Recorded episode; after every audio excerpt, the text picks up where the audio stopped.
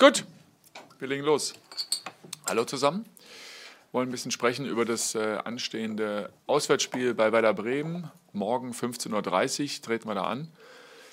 Ähm, rund äh, zweieinhalbtausend Hertanerinnen und Hertaner werden uns begleiten dorthin und werden uns unterstützen bei unserem Auswärtsspiel in Bremen. Und wir gehen direkt in die Fragerunde und starten mit euren Fragen.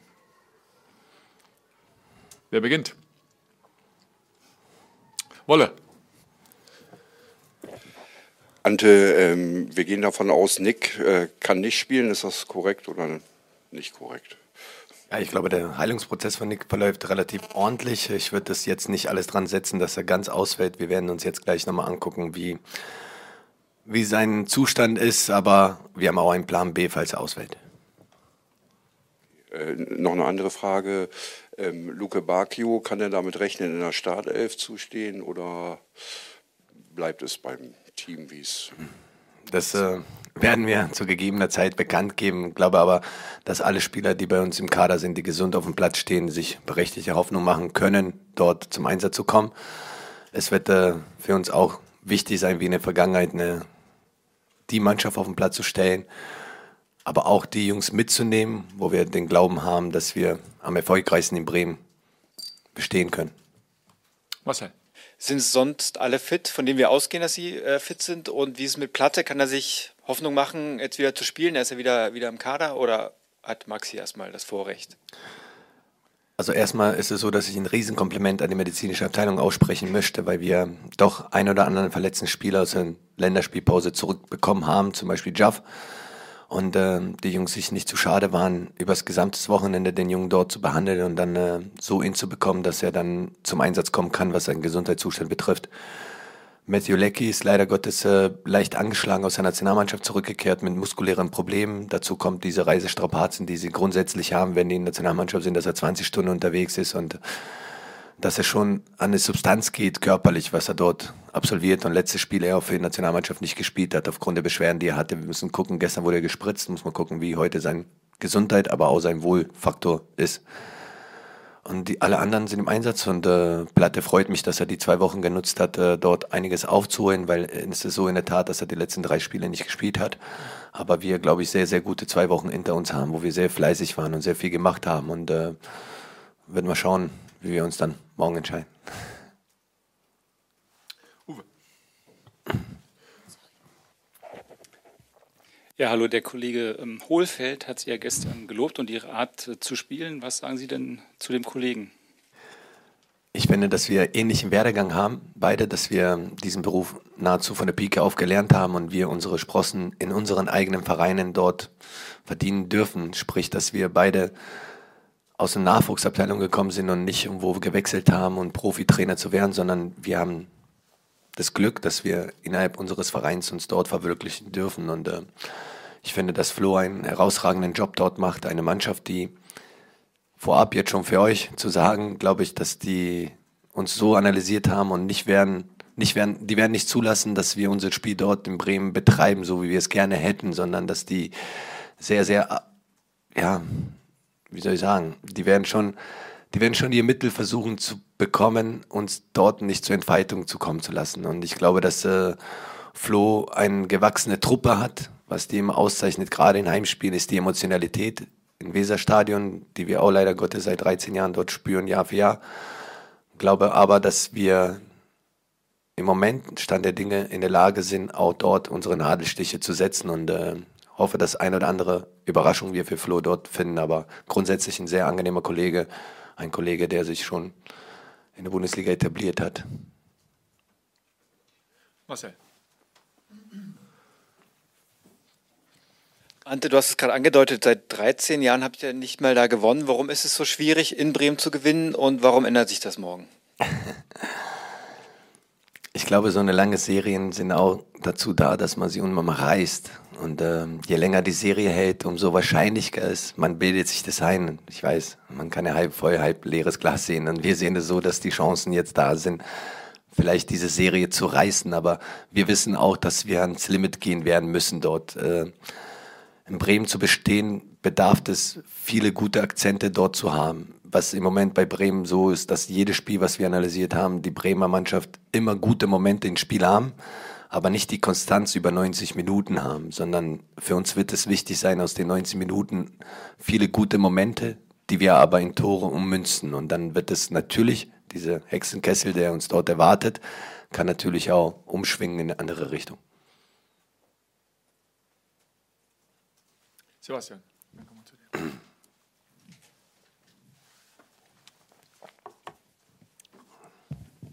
Ähm, Herr Czovic, ähm, inwiefern äh, könnte das Bremer Modell mit dem offensiv ausgerichteten Fußball unter Florian Kohfeldt Ihnen so ein bisschen als Vorbild oder Inspirationsquelle dienen?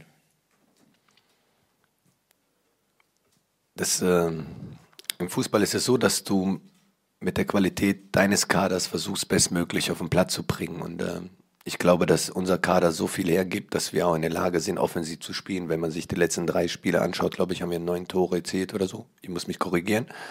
Alleine die Tatsache, dass jetzt eine gewisse Stabilität bei uns in der Mannschaft herrscht, kommen wir dann in den letzten Drittel, wo wir wesentlich gefährlicher wirken, als wir das in den ersten Spieltagen gewirkt haben.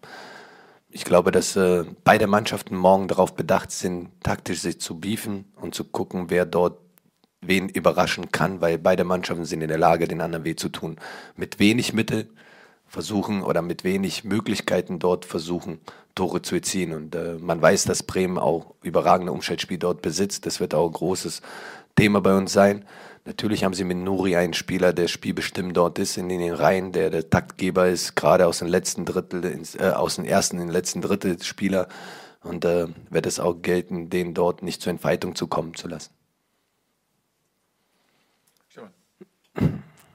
Und du hast eben von Plan B für die Besetzung der Abwehr gesprochen. Es ist ja klar, dass dafür Karim und, und Jordan in Frage kommen. Ähm, warum haben die beiden zuletzt nicht gespielt und warum bist du trotzdem zuversichtlich, dass dann einer von beiden ähm, die Rolle so ausfüllen kann, dass es gut wird?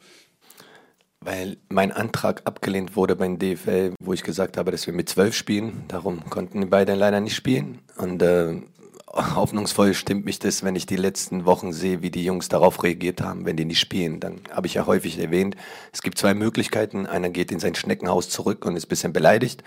Oder man krempelt die Ärmel hoch, so wie Karim und Jordan das gemacht haben und äh, versuchen den Trainer schlaflose Nächte zu bereiten. Und bin ich ehrlich, ich habe null Bedenken, egal wer von den beiden Spielern, falls Nick nicht spielen kann, morgen auftaucht, glaube ich, dass die Jungs so stabil im Kopf sind, dass die Leistung was die auch in der Vergangenheit gezeigt haben, dass sie sie dort anbringen werden. Ja, klar. Also wenig geschlafen in den letzten Wochen, oder? Ich glaube, dass äh, letzten zwei Wochen wir dazu genutzt haben, viel zu arbeiten, fleißig zu sein, weil wir schon mal unter Beweis gestellt haben in der letzten Länderspielpause, dass wir sehr gut da rauskommen können.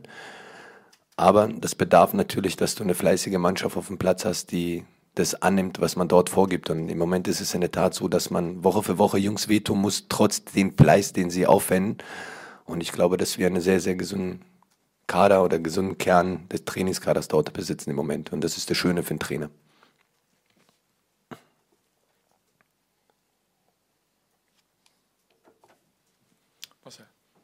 Ähm, Rashica ist in den letzten Wochen so eigentlich der Schlüsselspieler bei Bremen. Wie wichtig wird es, den aus dem Spiel zu nehmen? Es wird wichtig sein, dass man davor das unterbindet, damit er in Aktion kommt.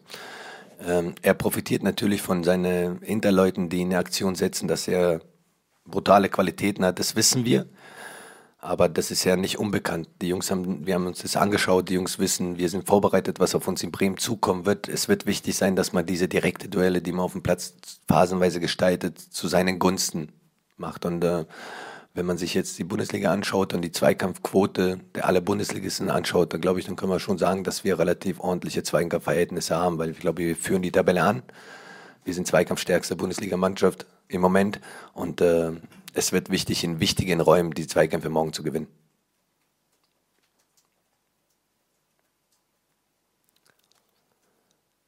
Sebastian?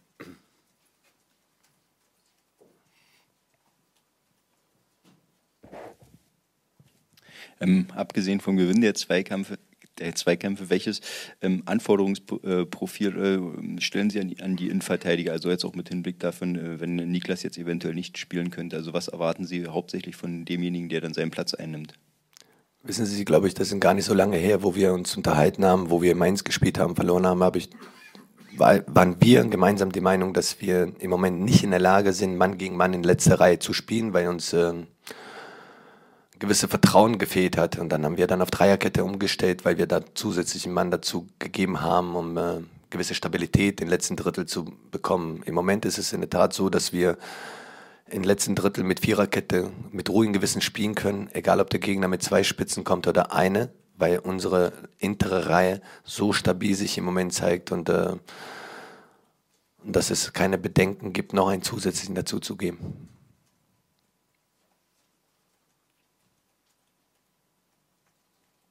Michael. Äh, bei Werder Bremen hatte er vor der Saison das Ziel Europa sogar ausgegeben.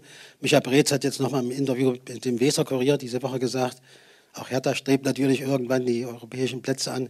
Was glaubst du, wer eher an diesem Ziel sein wird, wer die besseren Voraussetzungen hat vielleicht? Ich glaube, dass ähm, nach sieben Spieltage Bundesliga eins klar ist, dass es ein sehr ausgeglichene Liga ist, dass es eine sehr spannende Liga ist. Das, was man sich immer als Fan gewünscht hat, dass diese Liga keinen drei Mannschaften hat, die das Gesamte dominieren, sondern ähm, man sieht, wir sind Tabellenzehnter.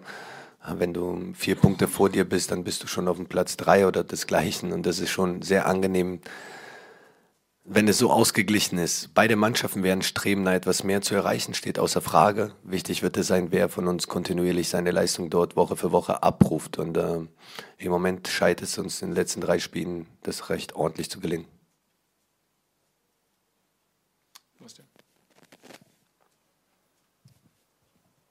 Man sagt ja immer, das äh, Verteidigen fängt vorne bei den Stürmern an, genauso ähm, fängt das Angriffsspiel hinten bei den Verteidigern an.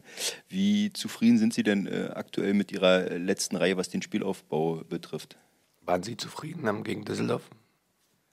Ich glaube, ob ich zufrieden bin, ist, ist eher unwichtig. Haben wir viele lange Bälle geschlagen? Nein, darauf wollte ich wollte einfach nur wissen. Ja, ich will ja nur fragen. Ich, ich frage ja nur selber, weil ich möchte gerne sehen, wie ihr das gesehen habt. Also ich finde, dass wir. Ich fand es ansehnlich. Genau. Ich fand, dass wir ein sehr, sehr gutes Spiel gemacht haben von hinten heraus dass wir nicht viele lange Bälle geschlagen haben, notgedrungen, sondern dass wir vieles flache Kombinationen hatten. Und ich glaube, das ist das auch seit Paderborn-Spiel, dieses Vertrauen, um diese Situation zu entwickeln, so wie wir es jetzt im Moment vorgefunden haben gegen Düsseldorf, wo wir alle zufrieden waren, aus dem Stadion rausgegangen sind und gesagt haben, Mensch, das war richtig ansehnlicher Fußball. Dazu brauchst du den Kopf. Kopf, Selbstvertrauen und das haben wir im Moment. Und äh, es gibt ja viele 50-50 Aktionen, wo du als Innenverteidiger stehst und den Ball schlagen könntest. Und das machst du im Moment nicht, weil du andere Lösungen suchst, weil du so viel Vertrauen am Vordermann hast, wo du sagst, ich kann ihn anspielen, der dreht da auf und dann kommst du flach raus und bedrohst jeden Gegner und somit fällt der Gegner jedes Mal stückweise mehr nach hinten, als wir das getan haben. Von daher finde ich, dass unser Aufbau uns im Moment auszeichnet, auch Variabilität in Aufbau. Wir haben ja nicht nur einen gewissen Aufbau, wo jeder sagt, okay, das machen die jetzt, sondern äh, wir wissen auch dort verändert das Spiel aufzubauen von hinten, dass wir flach rauskommen. Das ist schon in Ordnung, finde ich. Sehr gut sogar. Also darauf zieht ja auch meine, meine Frage ab. Ja, ja. Einfach aufdrehen äh, der, der Mittelfeldspieler, wie sehr sie damit zufrieden sind, weil das ist ja auch ein Prozess, der ja, ja, die macht man ja nicht über Nacht. Das dauert ja ein bisschen, bis man das reinkriegt. Also ich habe die Woche mit Marco oder wir haben gemeinsam mit Marco Videoanalyse betrieben in den ersten Spielen und jetzt einfach nur Vergleich. Marco Grujic hat im letzten Spiel, glaube ich, acht oder neun Aktionen gehabt, wo er in Räumen auftritt, wo er die ersten Spieltage jedes Mal zurückgespielt hat. Und das zeigt etwas, so kommst du vorwärts. Und äh, man will die Jungs dort bestärken, indem sie jetzt angefangen zu machen haben, wohl wissen, kann ich auch jetzt sagen, dass es ab und zu mal in die Hose gehen wird, weil das wäre utopisch zu glauben, dass jedes Mal wir dort gedeckte Spieler anspielen und dass die, die sich durchsetzen können. Ab und zu mal wirst du die Bälle dort verlieren. Viel wichtiger ist, dass du dann Stabilität hast und es auszugleichen. Nicht naiv breit stehen und der Gegner kommt in Umschaltaktion, sondern wir müssen versuchen, bei Ballverlusten trotzdem gesunde Stabilität dort zu erzeugen, dass wir das abfangen können. Und im Moment sieht es echt ordentlich aus.